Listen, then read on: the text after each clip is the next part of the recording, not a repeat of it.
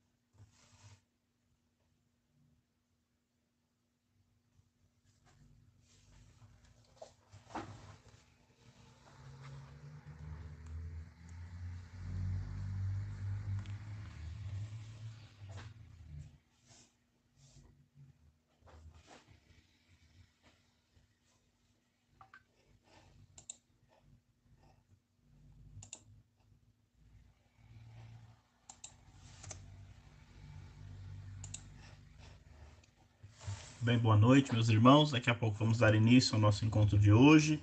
Já estamos indo para a etapa final do nosso curso sobre o livro do Apocalipse de São João.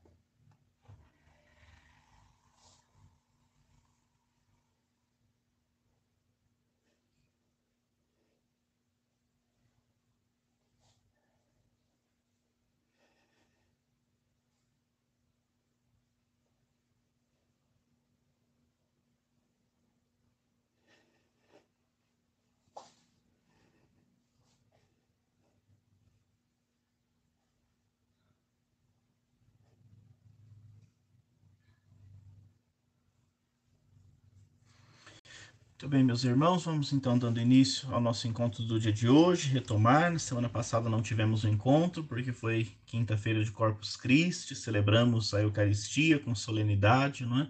Na igreja, no Brasil, no mundo inteiro, e por isso não tivemos o nosso encontro. Hoje nós retomamos o nosso encontro. Com, se tudo correr bem, estamos chegando bem ao finalzinho, né? Vamos ver hoje como é que vai ser o andamento. Acredito que nós temos apenas mais um encontro porque graças a Deus nós conseguimos adiantar bastante né, o estudo e eu acho que nós vamos dessa vez terminar antes do previsto. Então assim a gente vai caminhando para o finalzinho já do nosso, do nosso estudo sobre o Apocalipse de São João. Vamos então rezar, nos colocar na presença de Deus para pedir que Ele nos ilumine, para podermos assim compreender cada vez melhor a Sagrada Escritura e colocá-la em prática, porque esse é sempre o objetivo de todo estudo da Escritura. Em nome do Pai, do Filho e do Espírito Santo. Amém. Vinde, Espírito Santo, enchei os corações dos vossos fiéis e acendei neles o fogo do vosso amor. Enviai o vosso Espírito, e tudo será criado, e renovareis a face da terra.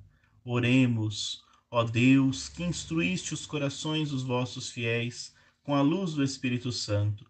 Fazei que apreciemos retamente todas as coisas, segundo o mesmo Espírito, e gozemos sempre da sua consolação. Por Cristo, Senhor nosso. Amém. Vamos rezar o salmo de hoje dizendo juntos: A glória do Senhor habitará em nossa terra. A glória do Senhor habitará em nossa terra. Quero ouvir o que o Senhor irá falar. É a paz que ele vai anunciar. A paz para o seu povo e seus amigos. Está perto a salvação dos que o temem, e a glória habitará em nossa terra. A glória do Senhor habitará em nossa terra. A verdade e o amor se encontrarão, a justiça e a paz se abraçarão. Da terra brotará a fidelidade e a justiça olhará dos altos céus. A glória do Senhor habitará em nossa terra. O Senhor nos dará tudo que é bom e a nossa terra nos dará suas colheitas.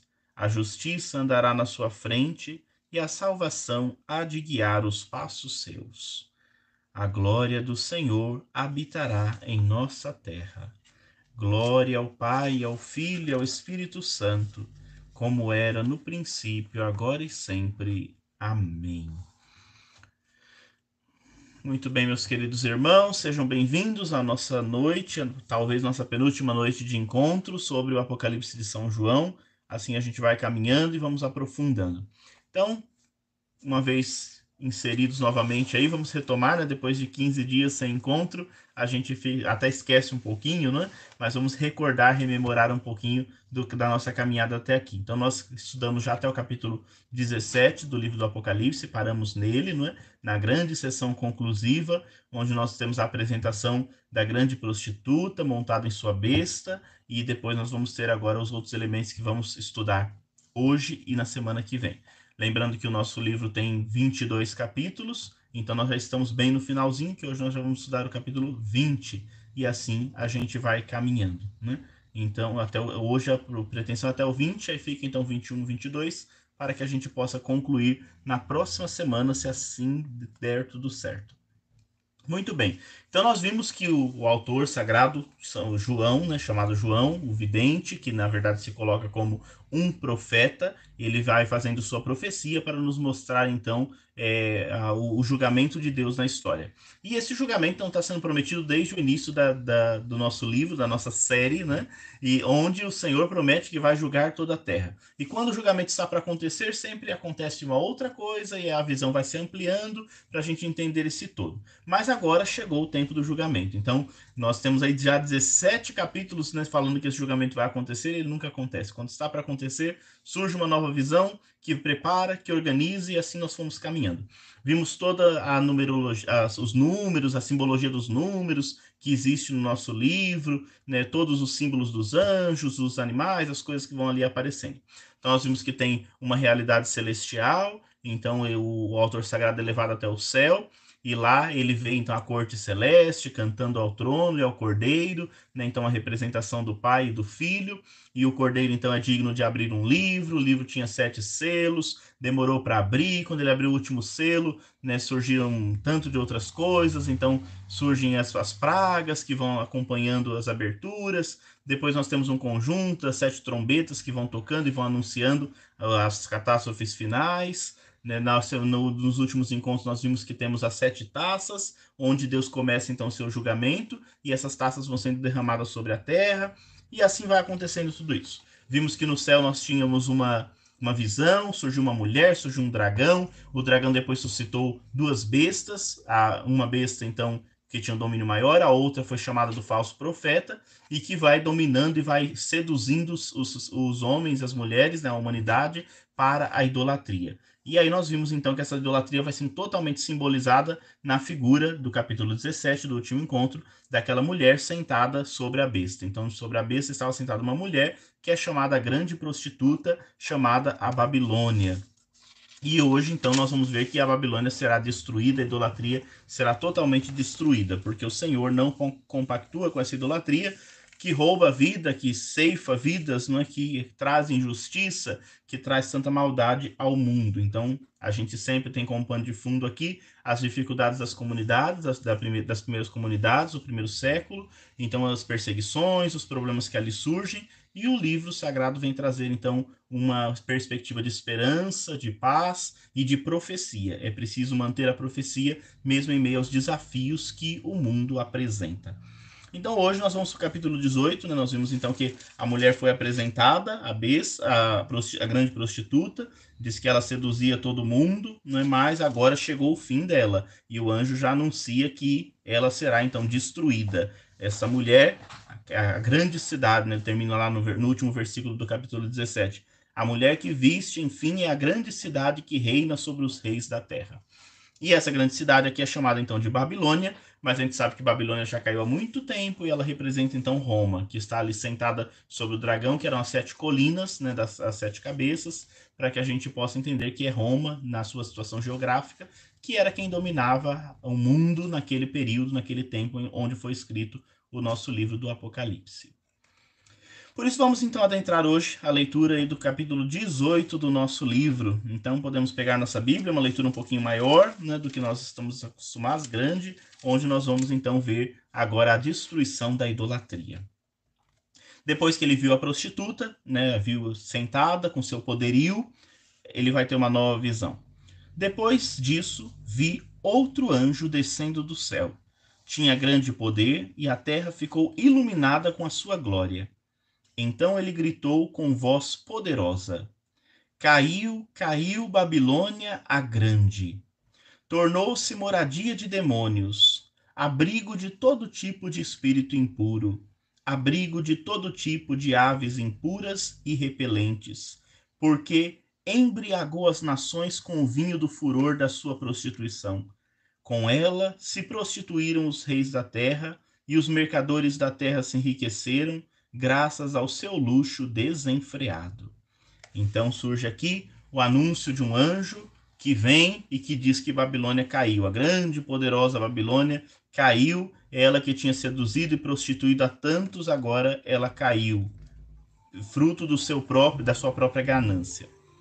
Ouvi então outra voz do céu que dizia: Saí dela, ó meu povo, para que não sejais cúmplices dos seus pecados e atingidos pelas suas pragas, porque os seus pecados amontoaram-se até o céu, e Deus se lembrou das suas iniquidades.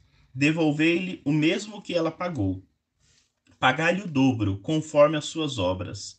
No cálice que ela misturou, misturai para ela o dobro.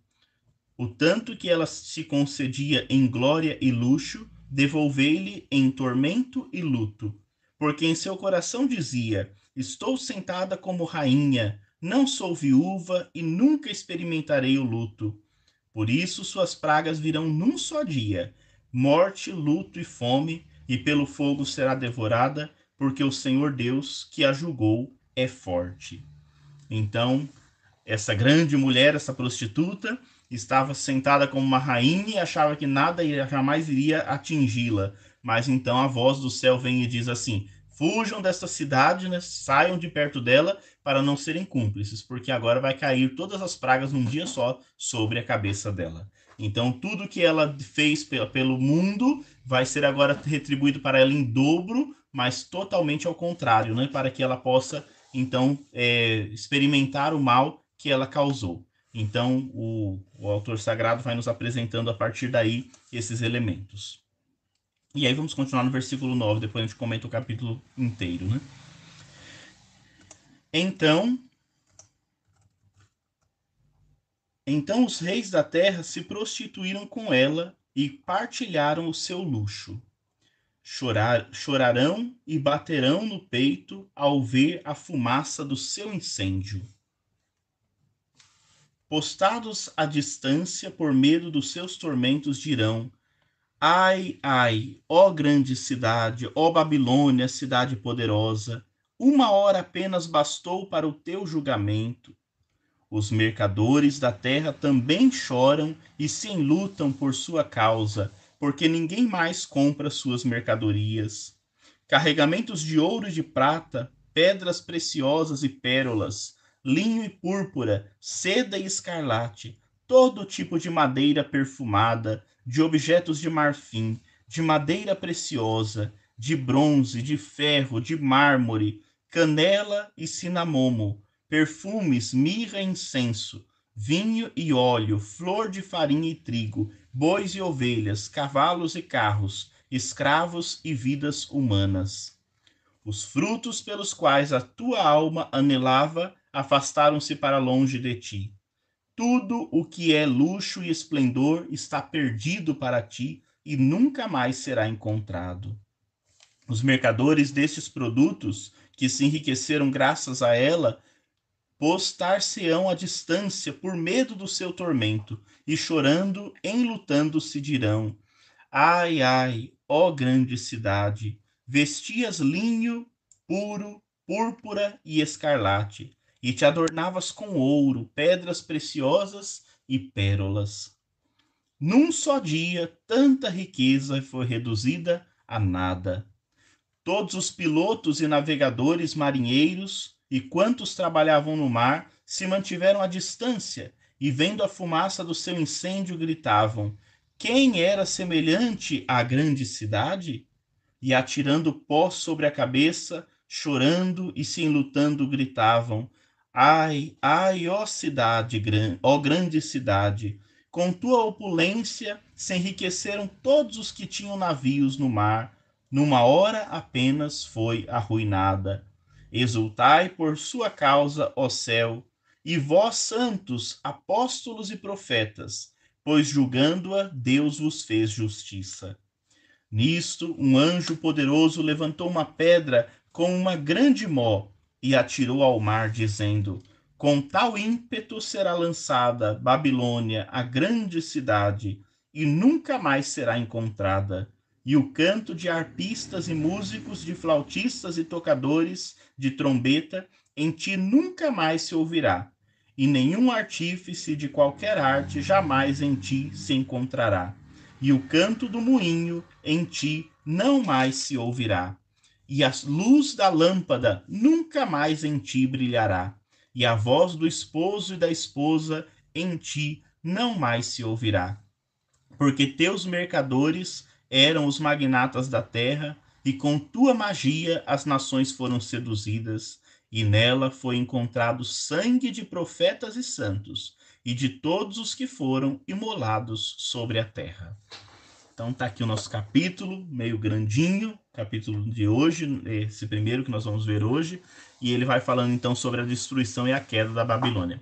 Vejam, primeira coisa interessante da gente notar, né? Esse texto, que às vezes nos assusta um pouquinho, porque é uma destruição enorme que é feita, então, essa grande prostituta vai ser totalmente destruída, ele não, ele não surgiu do nada, ele está todo inspirado em Ezequiel, capítulo 27 e 28, nós temos alguns elementos lá parecidos, e outros textos do Antigo Testamento. Então, na verdade, esse texto é uma coxa de retalhos de outros textos proféticos que nós já temos no Antigo Testamento, em outros escritos, né? E ele vai pegando, então, pensando algumas coisas e montando este dele. Então, a gente não é uma novidade. Quem já leu o livro de Ezequiel vai notando, né, em vários outros momentos, alguns símbolos que vão permanecendo. E outros ele acrescenta para colocar o seu objetivo final aqui. Né? Então, a grande cidade, que é chamada de Babilônia, nós vimos que ela é, nesse momento do livro do Apocalipse, ela é a cidade de Roma, que é a grande dominadora, que seduziu todos os povos e que age, então, é, em nome de, do dragão, do Satanás e do seu reino. Né? Então, como Satanás, como o dragão age na Terra? Através da sua besta, né? E essa besta, então, é o poder político, civil, econômico que domina o mundo e que persegue os, os servos de Deus. Então, esse domínio, esse poder, ele representa, e não, não é só ela, né? Representa todas as civilizações corruptas que já passaram pela Terra. Todas elas, então, foram destruídas, foram vencidas, e a gente agora então tem essa. E o autor está dizendo que Roma também um dia cairá, né? Então ele já prevê essa queda que vai acontecer, né? Mas isso não como uma adivinhação, mas só basta a gente olhar para a história que a gente vai notando isso. Todas as grandes civilizações corruptas caíram. Então, é preciso que nós, que pertencemos ao, ao, Cordeiro, que fomos marcados e selados, né, que a gente se afaste disso tudo. Então, adiante de, de, de, dessa apresentação, o anjo convida todos os santos a, a, se afastarem dessa civilização, porque agora a fúria de Deus vai cair sobre ela e quem lá estiver, então, é, vai ser levado junto. Então, o povo profético tem que se afastar dela, por isso esse convite do anjo, né? Sair dela, meu povo, para que não sejas cúmplices de seus pecados. Então, isso aqui lembra muito já é, as outras passagens do Antigo Testamento. Se a gente ler a história de Ló, o sobrinho lá de, de Abraão, né? Quando Sodoma e Gomorra vai ser destruída, Abraão já tinha intercedido uma vez, mas a cidade não mudou, não se converteu, então Deus avisa para que Ló, que era um homem justo com sua família, pudessem sair da cidade. Então também é, é, o mesmo convite, né? Sair da cidade, porque vai cair a chuva de enxofre sobre ela e todos que estão lá perecerão. Então, se nós queremos ser fiéis à profecia, é preciso não se misturar e não se deixar seduzir por essa maldade que o império propõe, que, a, que o mundo propõe, né, que, que são as seduções da besta, que se revestem aí de todo, de todo um poderio e que às vezes nos iludem. Então é preciso que a gente possa se afastar disso tudo. Ló aconteceu isso no Egito, né? Nós vimos lá que no Egito o povo de Deus foi chamado também para sair do Egito. E depois toda a perseguição, as dificuldades, as pragas que caíram sobre a cidade, né? Mas o seu o povo de Deus, então fiel à palavra, deve sempre se retirar desses ambientes. Também na Babilônia a mesma coisa, né? A destruição da Babilônia, lá no exílio da Babilônia, o povo de Deus também é tirado com mão forte. E assim, então, na Bíblia sempre nós temos esses elementos que mostram que Deus protege o seu povo e, sobretudo, aquele povo que se mantém fiel à palavra, porque não basta a gente ter o nome de ser do, do povo de Deus e não viver como povo de Deus, né? Então, no fundo, o que conta aqui são as nossas práticas que devem ser coerentes com a fé que nós professamos. Então, e outra, outra coisa que coloca aqui que ele diz então, se afastem porque as injustiças de Babilônia chegaram até o céu. Então lembra lá do Êxodo, né? Ah, Deus vem até Moisés e diz assim: o sofrimento do meu povo chegou até o céu. Então as injustiças e maldades cometidas clamam ao céu. Então quando nós vivemos uma injustiça aqui neste mundo, essa injustiça clama ao céu. E Deus, que ama o seu povo, não fica indiferente a essa injustiça, mas ele vem com seu, com seu amor e misericórdia para salvar o seu povo que sofre e para estabelecer, sim, o seu julgamento e a sua justiça. Restabelecer a justiça que está sendo quebrada pelas práticas da injustiça. Então, a justiça de Deus né, vem para poder colocar cada coisa no seu lugar. Mas vejam, não é Deus que vai destruir a, a, a prostituta, a Babilônia, a grande cidade. Como não? Diz que saiu um fogo, né? Que diz que o, povo de longe viu aquele fogo queimando na, na cidade e começou a se lamentar. Mas foi Deus que, que matou, que destruiu a cidade? Não, ela vai ser destruída por ela própria. Né? A ganância, já diz, já diz um ditado, né? que a ganância vai destruindo o próprio ganancioso, né? Então, ela se considerou tão poderosa, essa prostituta que ele apresentou ali, né, ela era poderosa, tinha diademas, tinha joias, estava vestida com o sangue de pessoas inocentes, né? E ela que se considerou tão poderosa quis usurpar o lugar de Deus, sentava-se num trono. A sua ganância foi tão grande que ela foi consumida pela sua própria ganância. Então a justiça de Deus é exatamente isso, né? É permitir que as coisas que estão sendo construídas aconteçam. Então se a gente constrói um mundo de maldade, essa maldade nos engole. Então por isso que nós temos que tomar muito cuidado com a nossa prática, né? Então não é Deus que fica querendo destruir-nos, porque Deus quer salvar-nos. Mas às vezes nós construímos armadilhas para nós mesmos. Então, quando a gente permite que a maldade cresça, quando a gente age com violência, com maldade, com intolerância, isso tudo vai sendo um mundo que nós vamos construindo e que mais cedo ou mais tarde acaba nos engolindo. Então, é, a, a, a ganância dessa prostituta foi tão grande que a própria ganância a consumiu e a destruiu. Isso é a justiça de Deus. Deus vem, então, em socorro daqueles que foram injustiçados e permite que tudo isso, então, aconteça. E a queda é interessante, né? Porque a queda aqui ela é rápida. A queda foi muito depressa, né? De Babilônia. Então, em um dia apenas, eles vai dizer, dizer cada um deles aqui, em um dia apenas ela caiu. E aí é interessante o, o texto sagrado aqui, porque ele mostra para nós esse elemento da profecia, né? Ele mostra aqui para nós que tudo aquilo que foi construído ali né, dentro da maldade, ele cai depressa, mas a gente não tem os detalhes de como ele cai. Por quê? Porque se a gente está falando de Roma, ela ainda não caiu, né? Mas ela vai cair, porque é uma questão histórica, a gente sabe que isso vai acontecer, né? E o autor sagrado também sabe disso, ele não está adivinhando, mas ele lê a história, ele consegue enxergar isso. Então nós não sabemos direito como será, mas a destruição e a queda é sempre muito grande. Então esse é o elemento que aqui está. Então diz que de longe a gente não vê o que acontece. Né? Do anjo manda o povo sair da cidade, né? se afastar da Babilônia para não ser não, não, ser punido junto, né? Então os justos são salvos, são libertos, eles não têm o que temer, mas diz que ali a cidade permanece, né? E aí então se vê de longe uma grande fumaça. Então ela queimou, né? E é uma grande fumaça de longe todos observam. E aí nós vamos ter um grupo de pessoas que vão perder com isso tudo, né? Então quando quando a injustiça é destruída, sempre vai ter alguns, aqueles que promovem justiça, que são é, prejudicados, né? E aí eles vão então se perguntar e se lamentar com isso tudo. A destruição dessa prostituta é rápida e, e, acontece de uma vez só. Então, todas as pragas, né, o fruto das pragas todas que a gente viu que foram caindo sobre a terra parcialmente, agora caem sobre esta prostituta. A morte, o luto, a fome, o flagelo. Então toda dor, tudo que ela dizia que ela jamais ia passar, vai acontecer com ela, né? Então a gente lembrando lá da, da figura dessa prostituta que é a cidade sempre, né? Diz lá para nós assim que ela ela estava sentada no trono como rainha, não era viúva e nunca experimentou o luto.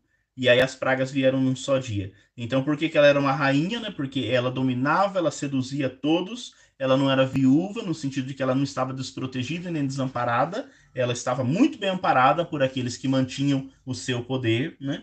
E ela nunca experimentou o luto, ela nunca perdeu nada, mas agora ela vai experimentar então todo aquele luxo que ela tinha vai ser transformado em morte, luto, fome, em dor, num só dia, e o fogo a vai devorar. Então ela vai ser totalmente destruída. O cálice que ela misturava vai ser agora misturado em dobro, só que nessa maldade. Então, toda a maldade que ela promoveu, que ela segurava um cálice com sangue né, dos justos, da, daqueles que ela matou, que ela pisou, então agora vai ser misturado toda essa dor e ela vai então agora vivenciar isso tudo porque ela plantou, ela produziu isso tudo. Então se a gente planta isso, a gente vai colher, né? E essa grande cidade vai acontecer isso com ela.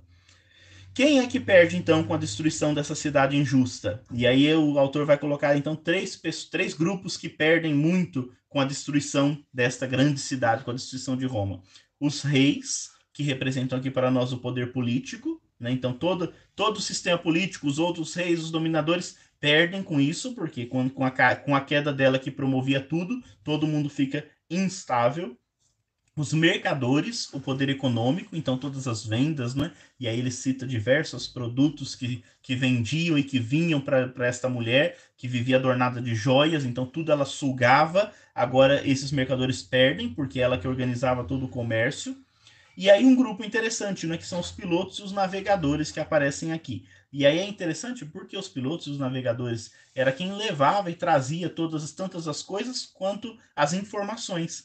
Então aqui, né, um dos, dos comentadores bíblicos que, é, que eu estou usando o Bortolini, nesse livrinho aqui, ele, ele fala que isso seria aquela propaganda do mal e da mentira que era promovida. Então toda essa propaganda do mal, ela saía através então desses pilotos e navegadores. Então é, a, a, grande propaganda que mostrava Roma como uma maravilhosa, aquela como, como hoje em dia, né? O sinal e o símbolo da civilização e de tudo que é bom e que é maravilhoso, mas que no fundo a gente sabe que são mentiras. É, tudo isso era promovido por meio disso. Então, os comunicadores da mentira também vão se lamentar, porque agora perderam essa grande cidade que caiu. Então, a propaganda, né?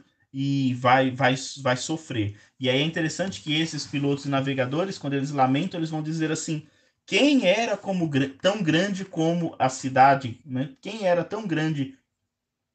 Não, como é que é? Calma aí. Quem é como a grande cidade? Então é a pergunta que eles vão fazer. É a terceira vez que essa, essa pergunta aparece. Então vamos lembrar lá, né? Primeira vez que aparece uma pergunta sobre essa, de quem é como, é, é com relação a Miguel. Quem é como Deus? Né? Então o Senhor vem, e aí o que vocês lembram o que acontece lá no capítulo 12, 13, né? o, no capítulo onde aparece o grande sinal no céu, aí vem essa pergunta: quem é como Deus? Deus então destrói a, o dragão e o envia joga na terra. Então, quem é como Deus, né? o grande, tão poderoso? Essa besta, esse dragão cai na terra e aí o povo então se seduz com toda a lábia, mentira, a propaganda enganosa do dragão.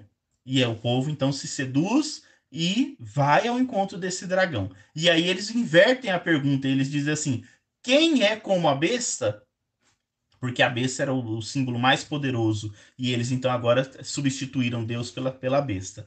Agora esses navegadores vão perguntar assim: quem era como a grande cidade, né? Então é a mesma coisa besta. Então parecia que ela era invencível, ela estava no lugar de Deus, ela tinha tomado tudo e de repente, em um dia, ela caiu. Mais do que isso, a gente vai ver que cada um desses grupos vão dizer assim: bastou uma hora para ela cair. Então tudo que ela construiu, cheia de maldade, de violência, de, de tantos horrores, caiu em apenas uma hora. Então, para ver que Deus não vai permitir que a injustiça dure para sempre. E aí é interessante que tanto os reis, quanto os mercadores, quanto esses navegadores, eles se lamentam à distância. É sempre assim, não é? Então eles estavam juntos, estavam ali somando, mas quando eles viram a destruição e a queda, eles se afastam e na distância eles lamentam. Ai, coitado da grande cidade, né? Mas eles não se aproximam lá para ajudar nem um pouco. Assim é o sistema do mal. Assim é o sistema da mentira. Eles nos atiçam, nos atiçam e depois, quando a gente cai,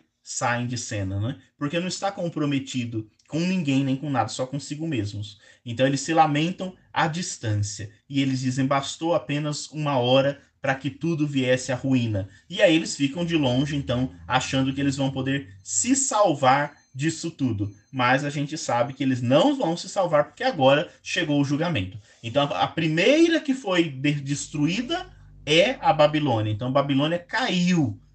Mas Babilônia representa o quê? O que que essa cidade grande ela representa? Ela representa o poderio da besta. A besta tem que ser destruída, o falso profeta também tem que ser destruído, e por fim o dragão tem que ser destruído. E junto com essa corja do mal, tem que ser destruído também todos aqueles que deixaram se marcar por essa, por essa maldade. Então o julgamento vai acontecer.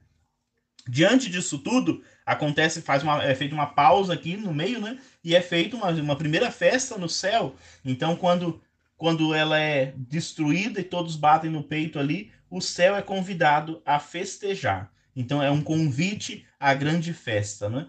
Exultai por, por sua causa, ó céu, no, cap... no versículo 20, né? Ele fala exatamente isso, né? Então toda a cidade foi destruída e agora surge um convite para que a gente possa exultar. Quem deve exultar com isso tudo? Né? Se, se os reis, os mercadores e os navegadores lamentam, tem gente que glorifica. Quem é glorifica? os seguidores do Cordeiro, de modo especial, os santos, os apóstolos e os profetas. Né? Os santos, lembrem, são os membros da comunidade, os servos fiéis, né?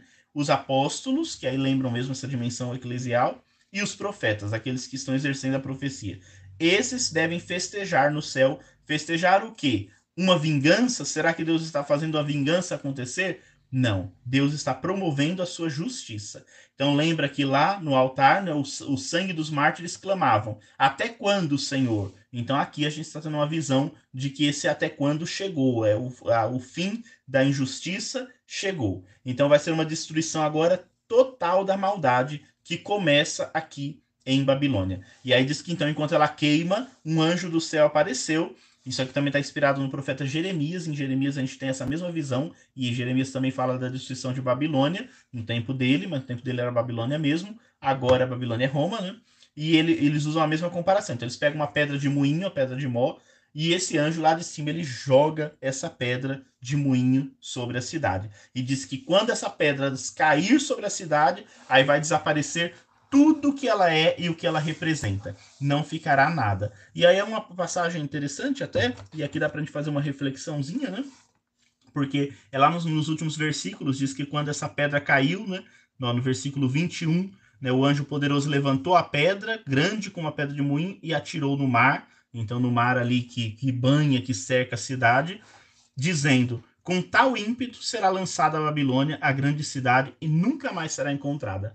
Então, assim, Quem faz o mal não será mais lembrado. Vai, é, é destruído e não é mais lembrado, fica para trás, né? Perdeu, perde. Quem faz o bem será sempre lembrado. Por quê? Onde está o nome de quem faz o bem? Está no livro da vida. Então, o bem, o amor que é promovido, esse será lembrado. A maldade será destruída e esquecida. Né? E aí diz lá: o canto dos arpistas, músicos, flautistas, tocadores nunca mais se ouvirá. Nenhum artífice de qualquer arte jamais se encontrará mais nessa cidade. E o canto do moinho, o barulho do moinho trabalhando em ti, nunca mais se ouvirá. A lâmpada da cidade, não é que representa que ali tem gente, nunca mais brilhará. A voz do esposo e da esposa nunca mais se ouvirá. Por que, que isso não vai acontecer? Porque os, os mercadores, os magnatas da terra seduziram todo o povo com a sua magia e levaram à destruição. E destruíram, sobretudo, quem vivia o amor e a justiça. Então vejam, todo o barulho da cidade, né, o que mantém a cidade, vai se transformar é, em silêncio, em luto, tudo isso vai desaparecer. Então, por que, que ele cita a música? Então, o que, que vai desaparecer? Toda alegria e toda festa da cidade desaparece. Quando ele cita o trabalho artesanal, né? então todo o trabalho executado com as mãos vai sumir, vai desaparecer. Todo o trabalho que dá o sustento, então a, o moinho a, é acontecendo, né? o barulho do moinho lembra todo esse trabalho que produz o sustento, também não haverá mais. A luz da lâmpada e a voz do esposo e da esposa lembra a dimensão familiar. Também essas foram tudo, tudo isso foi destruído e não, não mais haverá nessa cidade. Mas por que, que isso tudo então some e desaparece? Por que, que esse barulho da cidade se acabou? Na verdade, não é a destruição, né? Própria ganância a violência já destruiu isso tudo. E aqui a gente percebe isso, né? É, é, é, o, agir do dragão. O dragão que age no meio da cidade, por meio da grande cidade, ele transforma tudo que é vida em morte. Então ele vai transformando, né? Onde o poder está, ele é a antiga serpente. Ele vai envenenando tudo que ali existe e vai devorando. Ele devora a vida, né? E Deus é o que vai estabelecer, então, vai restabelecer a vida. Mas não dá mais para restabelecer a vida nessa cidade corrupta, no meio desse povo que só vive a partir do mal. Então é preciso um no, uma nova terra. Por isso, então, essa agora vai ficar para trás. Aqui então, e aí isso vai acontecer por quê? Porque a ganância enfeitiçou todo mundo. Então, o que que fez com que toda essa alegria desaparecesse? A infidelidade, a idolatria, não é? A prostituição. Então, lembra que prostituição aqui é igual a idolatria. Então, essa ganância enfeitiçou todo mundo e levou, inclusive, a matar e destruir os profetas e os santos. Então, quantos mártires, né? Então, quanto sangue derramado de pessoas inocentes em nome dessa ganância. Então, em nome da ganância, essa cidade destruiu tudo. E muitos aderiram, porque muitos se seduziram por isso tudo. É como hoje. Então, aqui é o, o Bortolini faz essa comparação para nós, né? Então, também nós, né? O barulho da cidade. Vivemos uma grande cidade hoje, né? E os barulhos da cidade mas até que ponto isso tudo representa, né? Se canta muito, se dança, mas até que ponto essa música ela representa a alegria de um povo? Às vezes, a música e o canto representam a dor e o sofrimento, a resistência, né? diante de um sistema que às vezes rouba a nossa alegria. O trabalho né, das mãos, o artesanato, ele até cita isso né, naquele tempo. Hoje, o artesanato, o trabalho com as mãos, a dedicação se tornou um elemento tão secundário que vem só para ajudar na renda familiar. Mas qual a valorização desses trabalhos, desses elementos que são tão importantes na vida da sociedade? Hoje estão todos no segundo plano. O sustento do trabalho, ele cita pedra, o, o moinho, o barulho do moinho, né? o canto do moinho. Hoje, quantos trabalham, quantas firmas, empresas e tantos lugares, lojas, né? E aquele barulho, ele diz, é o canto do poder econômico que vai sendo desenvolvido. Então, o trabalho. E a gente trabalha o mês inteiro para ter o sustento. Mas será que aquele barulho das máquinas e dos trabalhos que a gente executa e realiza, será que eles trazem mesmo esse sustento? Ou será que a injustiça consome? Quantas vezes se trabalha tanto, mas quando chega no final, a gente não tem o, salário justo, as condições dignas de trabalho, tudo isso vai sendo roubado, né? E aí a vida, é, sobretudo quando ele fala da vida familiar, né? A luz da lâmpada, a voz do esposo e da esposa, o quanto as nossas famílias hoje estão destruídas por um sistema que tenta destruir isso tudo. Então, a gente vai vendo que não mudou muito, né? Então, quando ele cita isso tudo ali, e Roma sugava isso tudo, por quê? Porque todos os trabalhos, todas as coisas melhores que as pequenas cidades e vilas desenvolviam, ia para Roma. Então, ela ia sugando isso tudo. Então, a família trabalhava, lutava, quando chegava no final, os impostos, as taxas, o que era melhor ia para Roma e ficava em Roma. Por isso que diz lá que a prostituta vivia com muitas coroas, com muitas joias. Não era ela que produzia, era tudo que estava ao redor. Ela simplesmente sugava essa força do dragão, né, do mal, que devora a vida, que destrói a vida. E que se a gente não toma cuidado, vai nos envolvendo e vai nos tornando, se a gente não tomar muito cuidado, também pessoas injustas e que vão vivendo desse materialismo, desse consumismo, dessa falta de tempo para o que é importante na vida e a vida da gente vai sendo tocada e a gente às vezes vai perecendo. Por isso, dentro desse capítulo dessa profecia, a gente poder observar, né? É preciso escutar a voz do anjo que diz assim: "Saí dela, meu povo, para que não seja cúmplice dos pecados e nem atingido pelas pragas", né? A gente não pode se deixar contaminar por essa maldade. Então vivemos numa grande sociedade tão exploradora mas a gente não pode se deixar contaminar por isso tudo. Ao contrário, nós temos uma missão: manter viva a profecia, manter viva, vivos os ensinamentos e os valores do reino. É preciso. Nessa luta, muitos perecem. Ainda hoje, né? O martírio continua. Né? Muitos são perseguidos, muitos vão, ter, vão se sentir desanimados porque as injustiças vão falar alto, né? Mas é preciso a perseverança. Então, o, o, esse capítulo todo é para mostrar isso, né? Tudo isso de mal que acontecia, Deus está vendo e agora, então, chegou o fim disso tudo. A destruição disso tudo chegou. Então, vamos deixar Deus agir, vamos deixar a justiça de Deus acontecer nesta terra. Né? Então, essa cidade foi destruída para representar que esse mal, que era o que ela trazia, não vencerá. Então, e Deus não destrói porque ele é vingativo, mas é a própria cidade que se consome.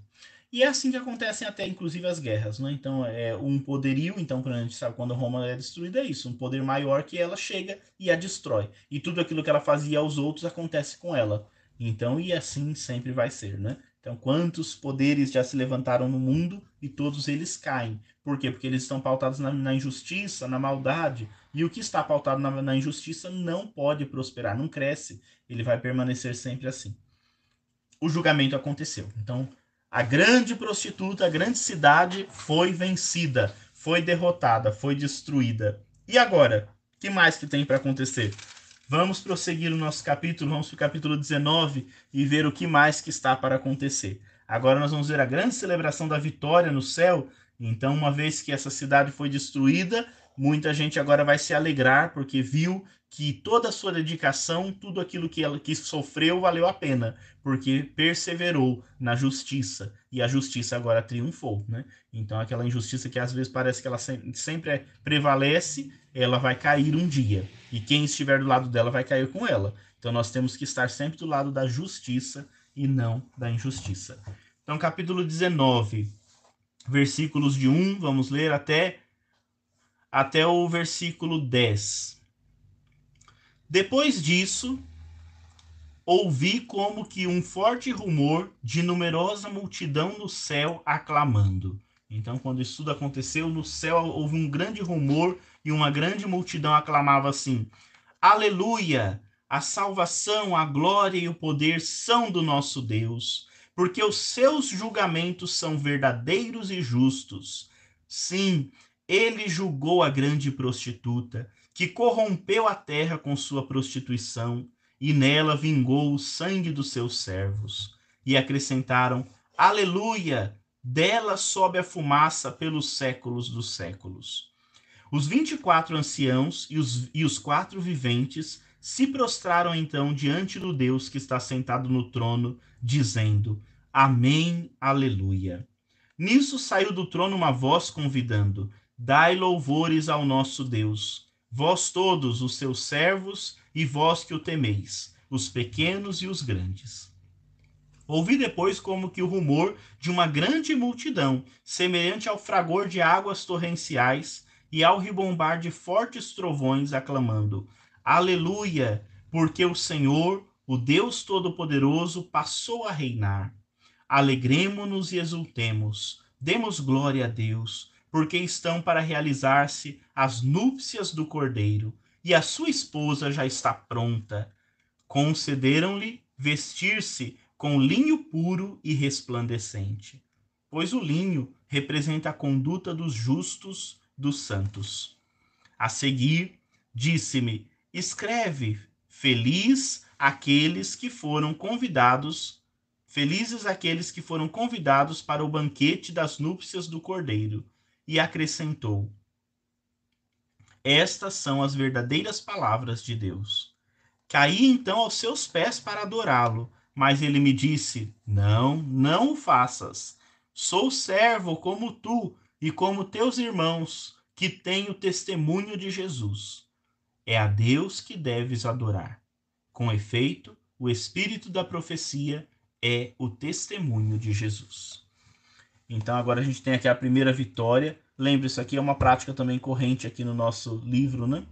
É, antes ainda de acontecer o julgamento definitivo, eles já celebram a vitória, porque a vitória está no Senhor. Então, a gente precisa aprender, né? Quando a gente passa pela tribulação, a gente já tem que louvar a Deus, porque a gente já sabe que a vitória, diz uma música aí que a vitória é certa, e é certa mesmo, né? A vitória sempre prevalecerá. Então, a gente tem que buscar sempre essa vitória que nos mantém firmes no caminho. Então, a, o grande, a grande festa, a grande celebração da vitória. E aí acontece, então, esse grande canto aqui com os muitos aleluias que nós temos aqui, né? Então, aleluia vai sendo proclamado e vai sendo dito aqui muitas vezes nesse texto. Esse cântico é um hino bonito, que inclusive aparece na liturgia das horas, né? Nas vésperas, ele vem em vários, vários momentos na liturgia das horas este canto, ele foi adaptado, né? Mas é um grande canto da vitória celebrado. Por que a celebração? Porque foi destruída a prostituta. Então a prostituta foi destruída. E porque agora surgiu a noiva do cordeiro. Então agora a visão vai se completando. Diante daquela que foi a prostituta, agora vai aparecer a noiva do cordeiro. E ela vai se contrapor então a essa prostituta que, que foi destruída. Quem louva isso tudo, né? Os mártires, lembra, os mártires clamavam a justiça, agora eles estão felizes. Aparece aqui de novo os anciãos, lembra que está lá no capítulo 4, aqueles 24 anciãos que sentavam no, em seus tronos e adoravam o Senhor que estava no trono, e também os servos, uma grande multidão de servos louvam o Senhor. E por que esse louvor, né? Por causa dessa destruição e por causa que a noiva está pronta. Então, a noiva do cordeiro agora está pronta, ela passou por todas as dificuldades, mas ela está pronta. Então, a comunidade está pronta e digna do Senhor, né? E por isso, então, ela está preparada, ela recebeu o linho puro e brilhante. E o que, que é essa veste do linho? Então, lembra aqui que no Apocalipse, as vestes representam um pouco a identidade da pessoa, né? os elementos da identidade que ela traz. E ela então está já em contraponto com a prostituta. Ela vem com linho brilhante e o linho representa a justiça dos, a justiça dos servos. Então o servo que vive a justiça, ele vai estar pautado de branco, de linho puro, né? E o linho dela é puro e brilhante. A prostituta se vestia diferente, se vestia de escarlate, vermelho, porque lembrava o sangue que ela derramou, né? Então ela é perversa, ela é má, ela é idólatra. Aqui não, a noiva, a, esposa do cordeiro, ela está pronta. E aí então é feito um grande convite a todos que possam vir participar das núpcias. E aí nós temos então o, a principal bem-aventurança que aparece no Apocalipse, que é essa bem-aventurança do convite e da felicidade para aqueles que foram convidados. Nós ouvimos isso muitas vezes na missa, então aqui a gente vai recordando esses elementos da celebração celestial que acontecem em nosso meio. Felizes aqueles que foram convidados para o banquete das núpcias do Cordeiro. É uma das munições que a gente pode dizer quando a gente apresenta Jesus. Né? Então, quando apresenta Jesus, a gente diz felizes os convidados para a ceia, ou quando a gente quer modificar, felizes os convidados para o banquete nupcial do Cordeiro. Então, banquete das núpcias do Cordeiro. Estes, essas são as verdadeiras palavras de Deus. Né? Então, todos são convidados aqui para que a gente possa viver esta alegria, viver esta bem-aventurança, que é a justiça de Deus. Então vejam, todo o sofrimento ficou para trás. É interessante notar aqui nessa parte do, do livro que já não existe mais aquele temor e aquele medo. tudo já está muito estabelecido, né? Então, em algumas partes a gente vê que tem umas partes que são meio que trazem um medo, elas nos amedrontam porque né, você fica meio na dúvida. Mas agora não.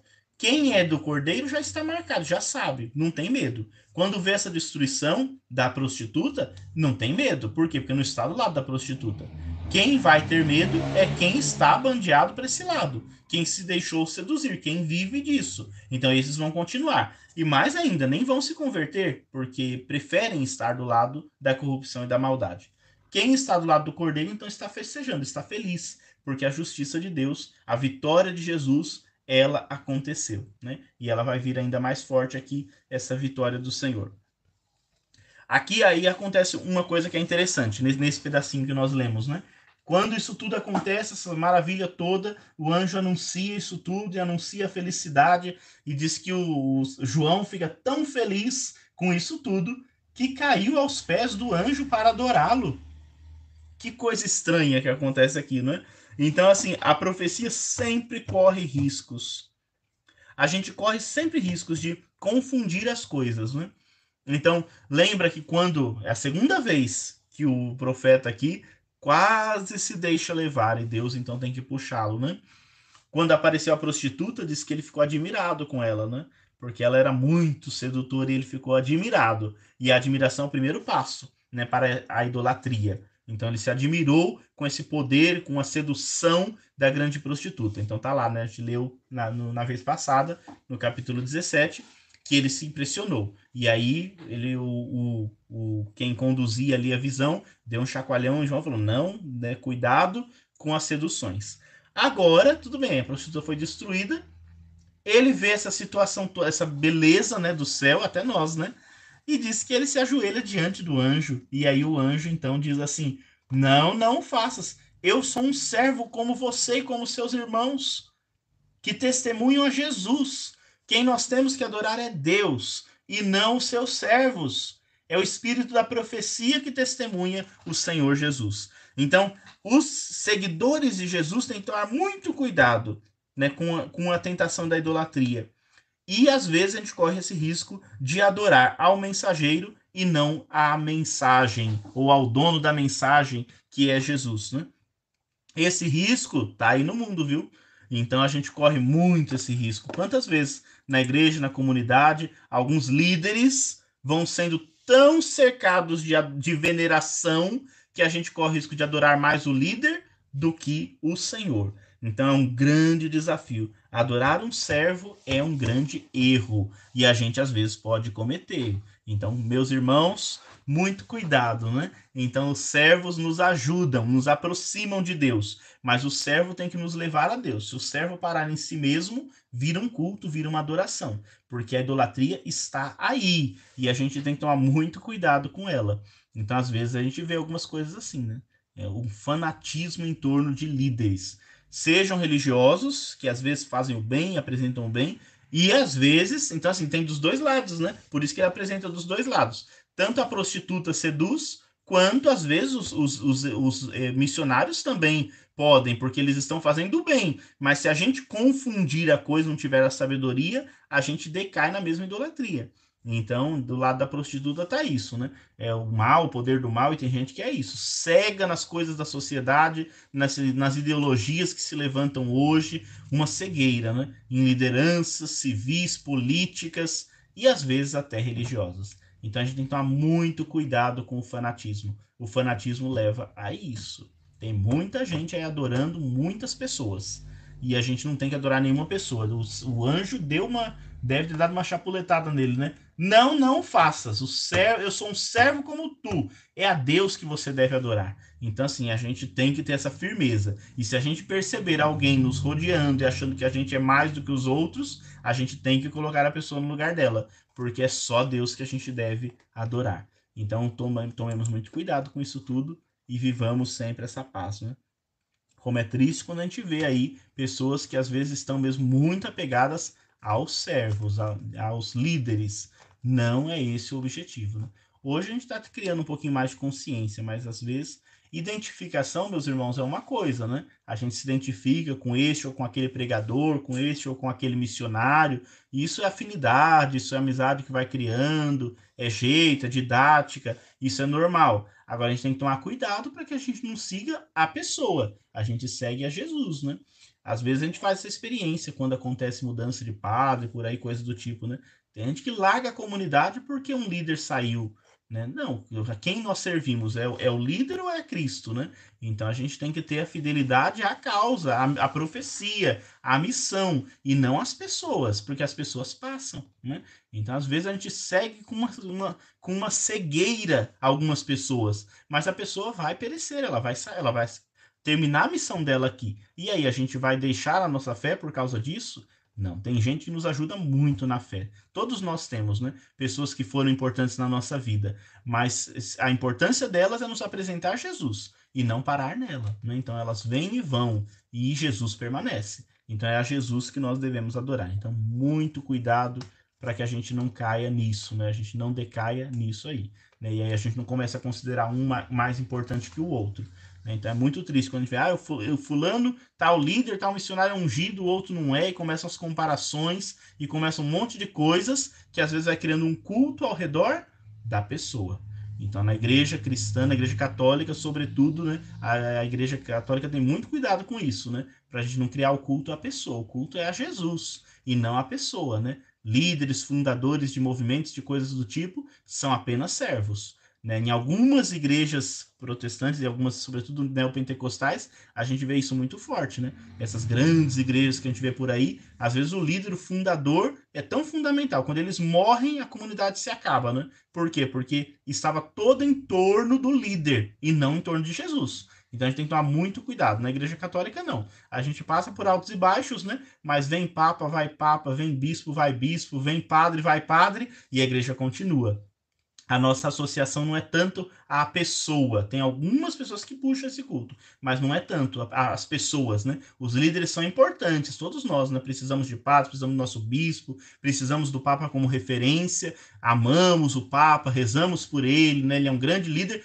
mas uma hora a missão dele termina, chega outro. E a gente continua seguindo o mesmo Cristo, porque a gente não segue o Papa, a gente segue Cristo, né? E o Papa representa essa unidade. O bispo, a mesma coisa na diocese, o padre, a mesma coisa na paróquia, né? A gente não segue o padre, a gente segue o Cristo junto com o padre. O padre termina a missão, vai embora, continua. Então, aqui é interessante isso quando aparece aqui, porque diz que ele ficou perdido e caiu nos pés do, do servo para adorar, né? Então a gente fala como isso é possível, né? Parece até uma coisa meio fora de contexto um pouco aqui, porque ele está tão bem na profecia e de repente ele, ele cai, ele erra, né? E erra feio. Então, para gente poder perceber assim que nenhum de nós está livre de cair, de tropeçar, né? Mas que hajam também outros servos, né? Que digam para nós assim: não, não, não é esse o caminho, o caminho é outro, né?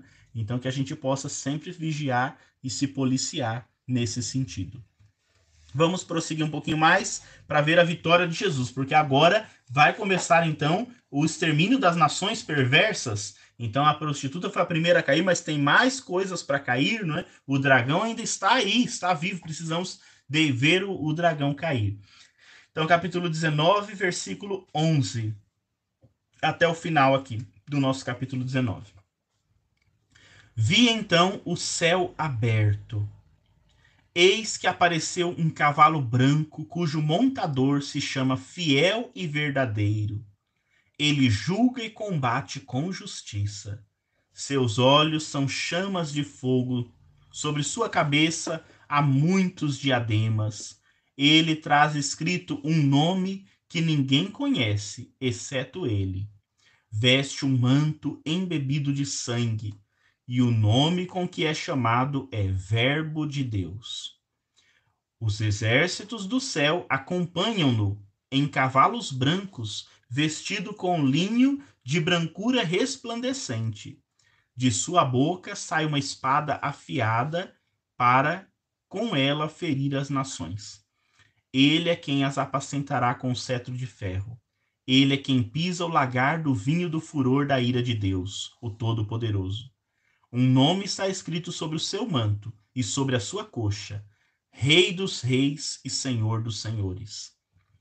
vi depois um anjo que de pé no sol gritou em alta voz a todas as aves que voavam no meio do céu: Vinde reuni-vos para o grande banquete de Deus, para comer carnes de reis, carnes de capitães, carnes de poderosos, carnes de cavalos e cavaleiros, carnes de todos os homens, livres e escravos, pequenos e grandes.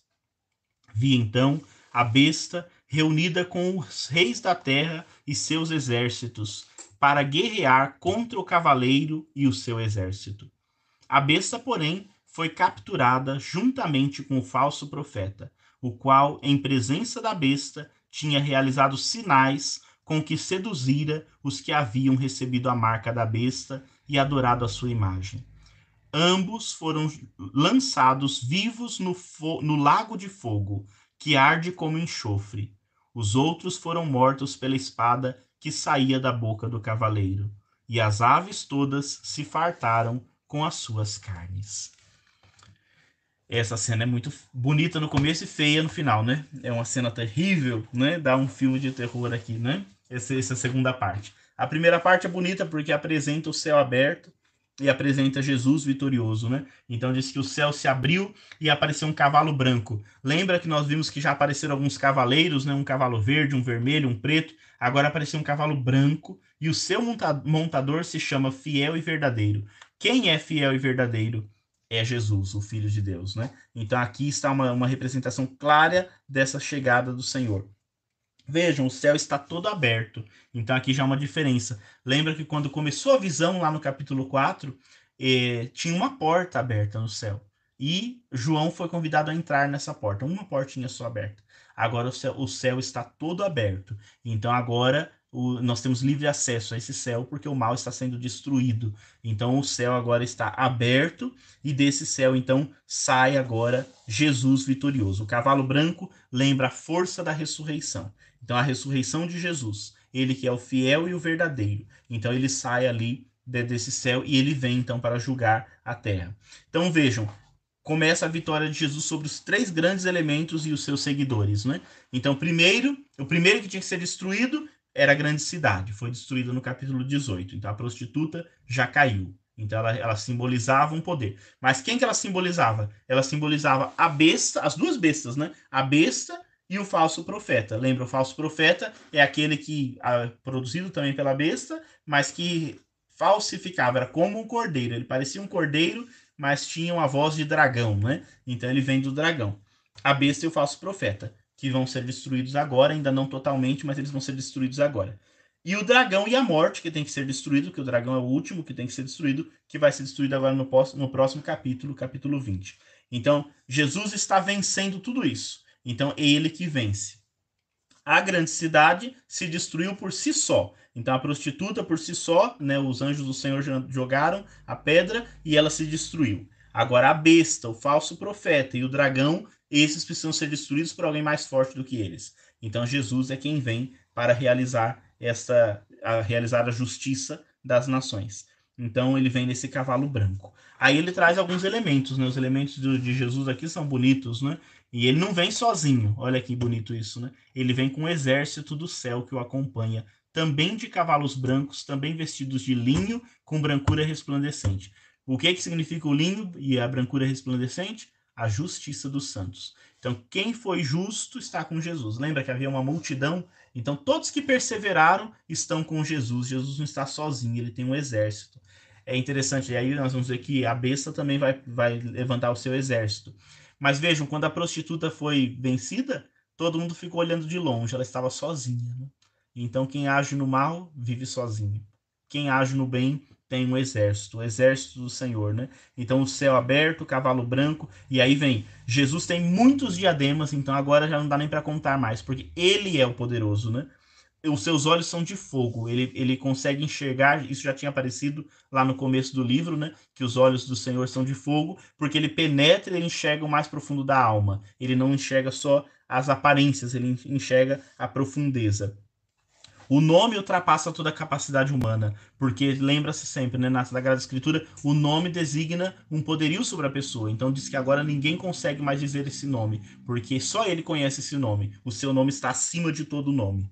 E ele traz então ele o manto, o manto dele está embebido em sangue. O que, que significa isso? É a vitória sobre os inimigos. Os inimigos foram todos destruídos e o manto de Jesus está embebido nesse sangue porque ele passou pelo inimigo, né? E aí a gente tem aqui uma, uma recordação da morte de Jesus. Então, o seu sangue foi derramado, e não só o dele, de quantos justos depois dele, né, que seguiram o mesmo exemplo. Então, o manto dele está embebido nesse sangue, mas representando essa vitória. Agora, o mal foi destruído, todos os inimigos foram destruídos. Então, e aí ele vem. Todos os servos que venceram estão com ele. E qual que é a arma que ele traz? Qual é a arma que o filho do homem traz ali para julgar? ele traz a palavra de Deus. É o evangelho. A palavra de Deus é a sua arma. E ele é o único digno de pisar o lagar do furor. Então ele faz o julgamento. Lembra que na outra passagem tinha o lagar onde foi é, colhida as uvas que representavam as pessoas que seguiram o mal. E agora elas vão ser pisadas. E quem vai pisar é o filho do homem, né? Então ele ali vai pisar porque ele tem esse poderio. E ele então traz um, um, nome escrito no seu manto e na sua coxa. E que nome que é esse? Rei dos reis e Senhor dos senhores. Então ninguém pode ter esse nome. A prostituta se dizia uma rainha, o dragão quis ser rei, muitos senhores se levantaram, mas só Jesus é o Rei dos reis e o Senhor dos senhores. Então, esse título está acima de todo título. Sobre a partir dele, é nele que nós vamos encontrar a felicidade verdadeira. Então ele vem do céu, ele desce agora, né, o céu está aberto, ele desce e vai realizar esse julgamento. E aí diz que um anjo, então, agora vem aí ao banquete, a gente pode chamar um banquete macabro, uma coisa terrível, né? Ele convoca as aves todas do céu para que Deus possa executar a sua justiça. Porque agora vai ter um grande banquete, mas é o banquete da marrudada, das coisas ruins que vão ser devoradas. Então, todas elas, o combate final, né? vai acontecer agora. E aí diz que então esses, essas aves, os abutres, né, eles já vêm, eles já estão esperando a destruição. Porque a besta então não fica quieta, né? Ela se junta agora, ela junta um exército também. Então com a intenção de querer derrotar mais uma vez ou derrotar né, o cordeiro, derrotar o, o, exército, ela, ela que já tinha vencido tantos santos, tantos justos, agora ela vai tentar vencer novamente. E aí ela se levanta mas diz que não durou nadinha, né? Então, diante do poder de Deus, nenhuma besta pode vencer. Ela foi capturada junto com o falso profeta, na presença da besta, que tinha realizado os sinais, né? Então, porque o profeta seduzia para a besta, o falso profeta, os dois foram capturados, amarrados e jogados num lago de fogo. E aí o exército ficou totalmente perdido, porque eles dependiam dessa besta, né? Então é, ficou perdido. E aí o que, que aconteceu? foram mortos pelo fio da espada, e aí os, as aves vieram e se fartaram, eles devoraram tudo isso. Então todo o mal foi destruído. É uma cena bem feia, né? Então é uma cena horrível, né? E todo o mal foi destruído. E a besta e o falso profeta foram lançados no fogo é o castigo eterno. Né? Então vejam só, eles não, não têm a morte, né? mas é o castigo eterno, o sofrimento eterno. Eles foram jogados lá. Eles que seduziram a tantos e colocaram tantos na perdição, agora estão sendo punidos, então, com um castigo eterno, para contemplarem o mal que eles fizeram. E ali eles vão ficar, então, vão ficar ali, né? E aí tem mais gente ainda que precisa, tem mais um que precisa ser jogado lá. Então a besta e o falso profeta já foram, mas ainda falta o dragão ser jogado neste lago de fogo num fogo que não se apaga, de enxofre. Né? Então, é uma cena bem, bem cruel.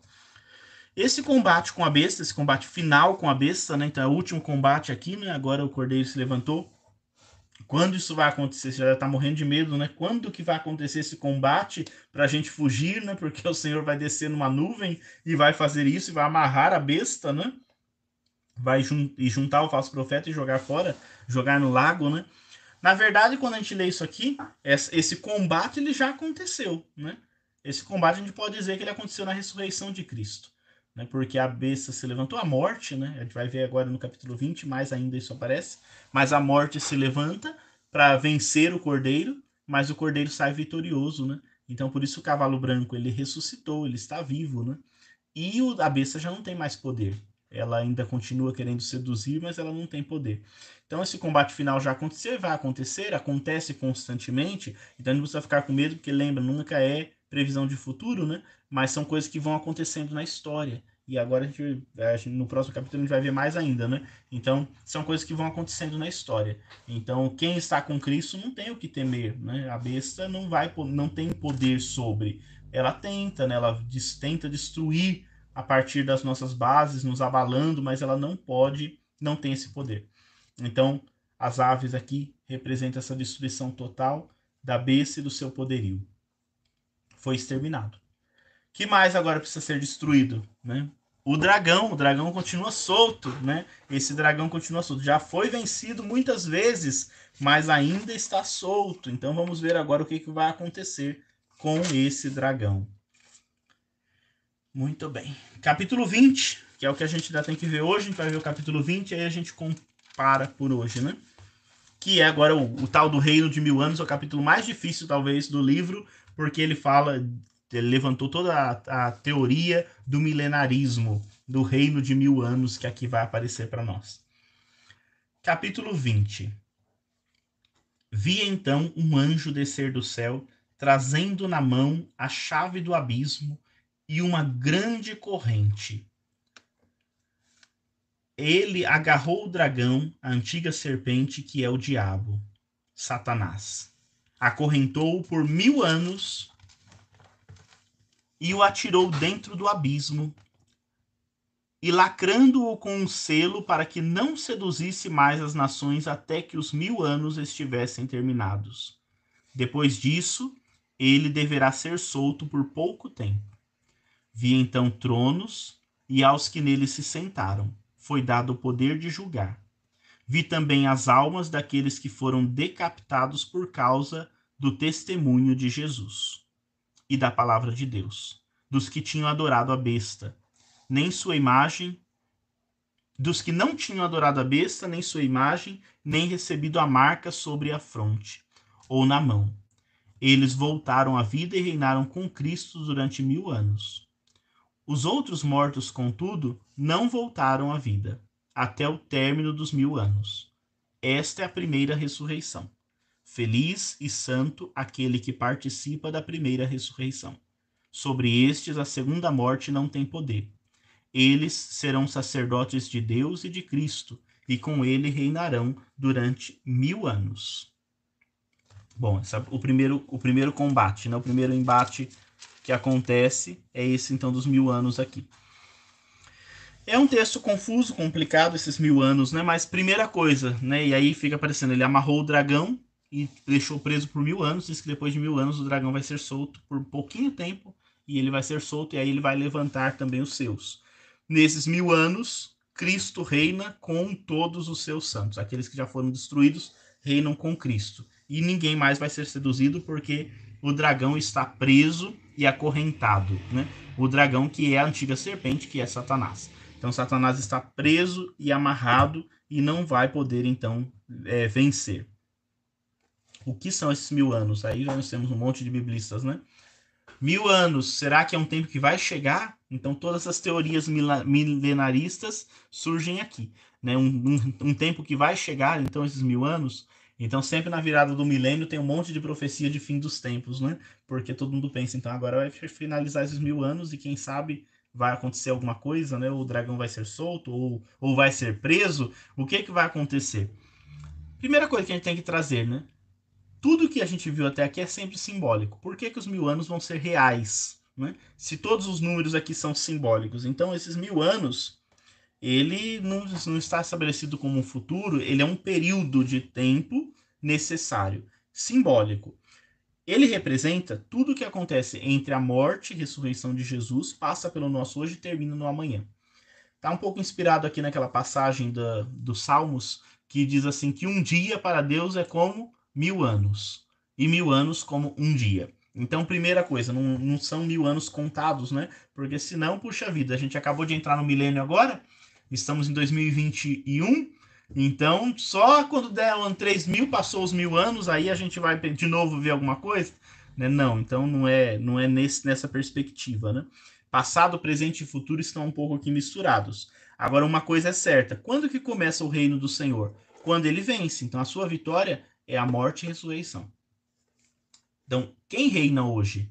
Já é Jesus, né? Então tem uma passagem que vem no Evangelho, veio no domingo, né, e veio de novo na semana, que o homem forte só vai ser vencido se, se chegar alguém mais forte do que ele e amarrá-lo para poder roubar os seus bens. E essa comparação é feita, que Satanás, né, foi no evangelho do domingo passado.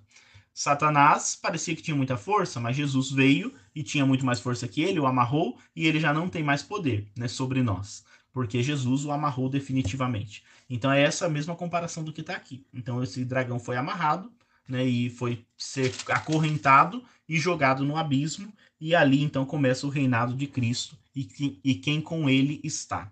Quem com ele está, reinará com ele. Então a gente ter essa perspectiva é importante. O grande dragão, ele vai se enfraquecendo, né? Então a gente vai vendo exatamente isso. Primeiro, ele já foi vencido e derrotado quando ele foi expulso do céu por Miguel e seus anjos. Então, Miguel e seus anjos os expulsaram do céu e jogaram na terra. Aqui ele perseguiu a mulher e os descendentes, mas ele não teve poder. Agora ele foi acorrentado. Então, o seu poder era fraco, ele estabeleceu as, as bestas para ajudá-lo, né? Agora as bestas foram destruídas. A prostituta foi destruída e ele está enfraquecido. Fraco que ele está agora, ele foi acorrentado durante mil anos na terra. Será solto por pouco tempo. Então vejam, o que, o que, que vem aqui a comparação para nós? Quanto tempo disse que iria durar o poderio do, do falso profeta e da besta? Quem lembra lá? Tem um número. Eram os, os 42 meses, ou os 1.260 dias, ou os 3 anos e meio. Então, por 3 anos e meio, disse que o mal iria perdurar na terra. Então o mal dura três anos e meio. Quanto dura o reinado de Cristo? Mil anos.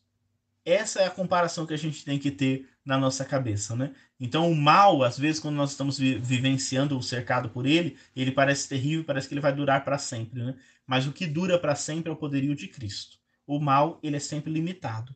Então ele será solto por pouco tempo. O tempo do mal é muito reduzido o bem é o que permanece. O mal ele dura, ele é intenso em alguns momentos, mas ele se acaba, não é porque o mal se destrói. Disse Jesus no Evangelho de domingo que um reino dividido contra ele mesmo se destrói. O mal é assim, não é? O mal sempre vê o outro como inimigo, então ele está sempre dividido e por isso ele vai sendo destruído.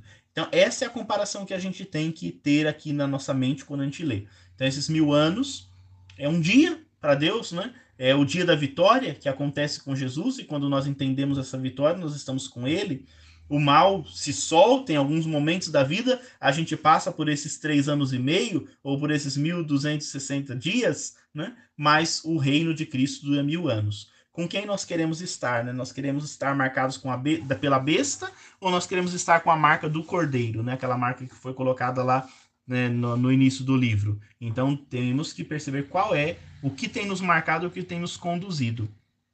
Então diz que o Senhor reinará juntamente com todos aqueles que permaneceram fiéis, que não adoraram a besta, que não, não seguiram o falso profeta, que não se corromperam, né? Então eles se tornaram um reino de sacerdotes, de Deus e de Cristo. Eles reinarão. Então quem está com Cristo reinará com ele, né? Quem perseverar com ele. Então esse é o primeiro momento. Mas tá bom, e quando passar os mil anos? Aí vem o versículo 7, né? Então, por mil anos, o Senhor reina e o dragão está acorrentado. Mas diz que o dragão vai ser solto. E aí, quando for solto, vai ser a destruição final. Estamos agora no finalzinho mesmo do livro. Está acabando, né? O julgamento agora que vai se concluir. Versículo 7. Quando se completarem os mil anos, Satanás será solto de sua prisão e sairá para seduzir as nações dos quatro cantos da terra, Gog e Magog, reunindo-as para o combate. Seu número é como a areia do mar. Subiram sobre a superfície da terra e o cercaram, e cercaram o acampamento dos santos, a cidade amada. Mas um fogo desceu do céu e os devorou. O diabo que os seduzira foi então lançado no lago de fogo e de enxofre, onde já se achavam a besta e o falso profeta e serão atormentados dia e noite pelos séculos dos séculos. Vi então, depois disso, um trono, um grande trono branco, e aquele que nele se assenta. O céu e a terra fugiram de sua presença, sem deixar vestígios. Vi então os mortos, grandes e pequenos, em pé diante do trono, e abriram-se livros. Também foi aberto outro livro, o livro da vida. Os mortos foram então julgados conforme a sua conduta, a partir do que estava escrito nos livros. O mar envolveu os mortos que nele jaziam. A morte e o Hades entregaram os mortos que nele estavam, e cada um foi julgado conforme a sua conduta. A morte e o Hades foram então lançados no lago de fogo. Esta é a segunda morte, o lago de fogo. E quem não se achava inscrito no livro da vida foi também lançado no lago de fogo. Tudo foi julgado, céus e terras passaram, tudo passou. Agora, vamos chegar agora a próxima, nós vamos ver o que vai acontecer, porque o céu e a terra agora já passou. Né? Então diz que céus e terras fugiram da presença do Senhor, não sobrou nem vestígio. Então chegou o julgamento final, né? o momento final disso tudo. Quem vai ser feliz? Acontece aqui a quinta bem-aventurança do livro, né? Bem-aventurados aqueles que perseveraram, que construíram o um reino, que participaram da primeira ressurreição. Que primeira ressurreição primeira morte, segunda morte é essa, né? Então tem a primeira ressurreição e a segunda, a primeira morte e a segunda morte, e diz que quem venceu, quem viveu a primeira ressurreição, não vai temer a segunda morte. Então esses são os bem-aventurados, né? E a segunda morte é o lago de fogo. Então, diz Jesus lá para a gente não temer quem pode matar o nosso corpo, mas sim aquele que pode matar a nossa alma e lançar-nos no inferno. Esse é o que a gente tem que temer, né? Então o julgamento de Deus vai se estabelecer. Então, quando chega esse tempo, diz que o dragão se levanta e ele ainda tenta seduzir mais alguns, e eles cercam o acampamento dos santos, a cidade santa, né? Então eles subiram um monte e cercaram a cidade amada pelo Senhor. Então eles ainda tentam o último combate. Então tá vendo o dragão, ele não desiste do mal, ele tenta, ele mesmo sendo já derrotado, que ele é um derrotado, né? Ele sempre foi vencido, ele tenta ainda se articular. E diz que cai um fogo do céu e destrói todos os demônios, nenhum deles sobra, só sobra então o dragão, o Satanás, que é jogado no lago de fogo. E aí, a partir daí, diz que então a morte e o Hades, né, o dono da morte, eles se levantam e eles mostram todos os mortos que eles estavam segurando para que agora aconteça o julgamento. E por fim, para que a coisa possa se concluir, a própria morte morreu. Então a própria morte foi vencida. A morte e o Hades foram jogados também no lago de fogo. Então o Senhor vence definitivamente. O último inimigo a ser vencido era a morte e ela foi vencida também. Então não sobrou besta, não sobrou dragão, não sobrou nem mesmo a morte. Tudo foi vencido. Por isso que o céu e a terra passou. Agora já não há mais lugar para este céu e esta terra, tem que surgir um novo, como a gente vai ver no, no próximo capítulo.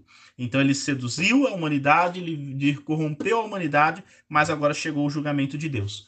Veja como acontece o julgamento. Diz que todos se levantam, né? Os mortos, grandes e pequenos, todos de pé diante do, do trono. Cada um vai abrindo então seus livrinhos e diz que então esses livros vão sendo abertos e tem um outro livro que é aberto, que é o livro da vida, que é aquele livro do Cordeiro.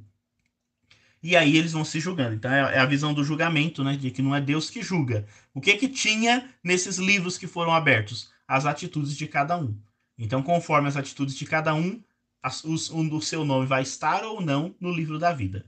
Os que estiverem com o nome no livro da vida, então a gente abre para ver como que está a, nossa, a obra da nossa vida, né? Se as obras forem boas, o nosso nome está no livro da vida, a gente vence.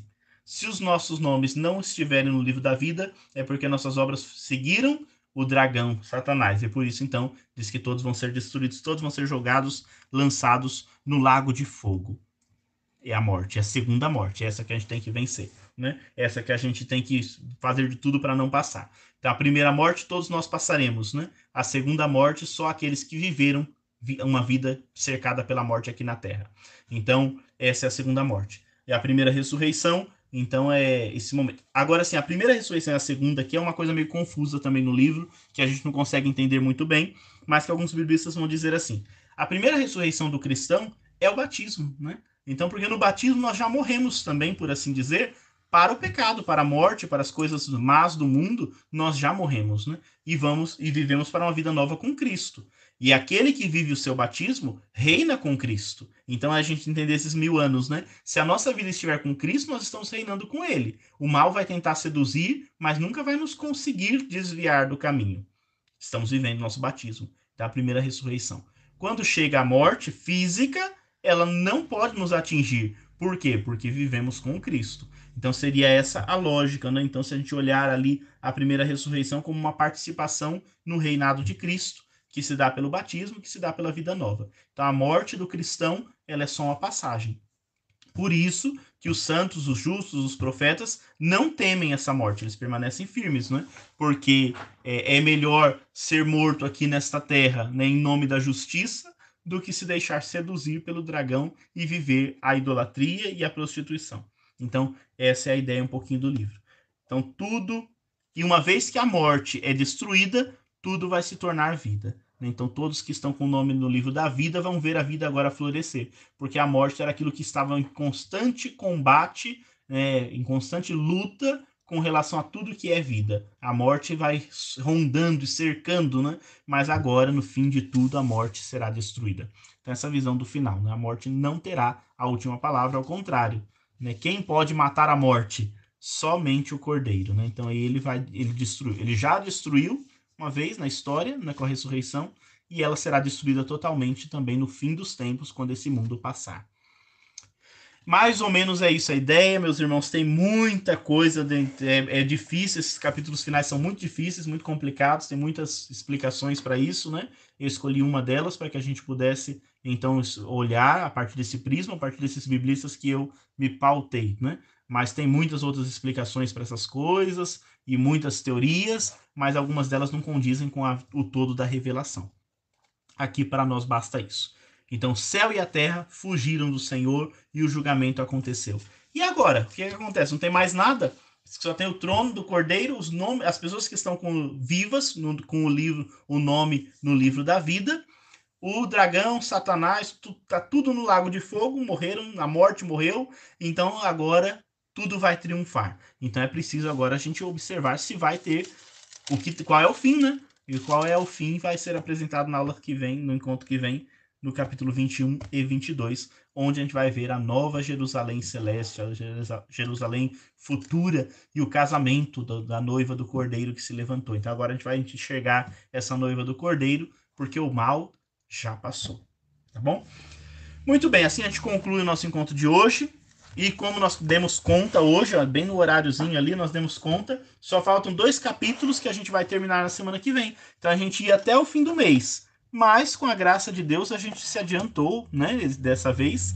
Então semana que vem vai ser o nosso último encontro. Então dia 16, o nosso último encontro, onde nós vamos ler o capítulo 21 e 22. Convido todos para perseverarem e para concluir.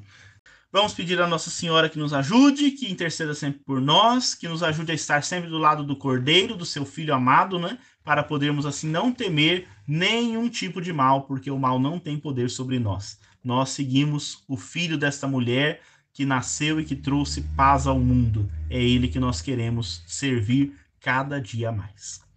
Ave Maria, cheia de graça, o Senhor é convosco. Bendita sois vós entre as mulheres Bendito é o fruto do vosso ventre, Jesus.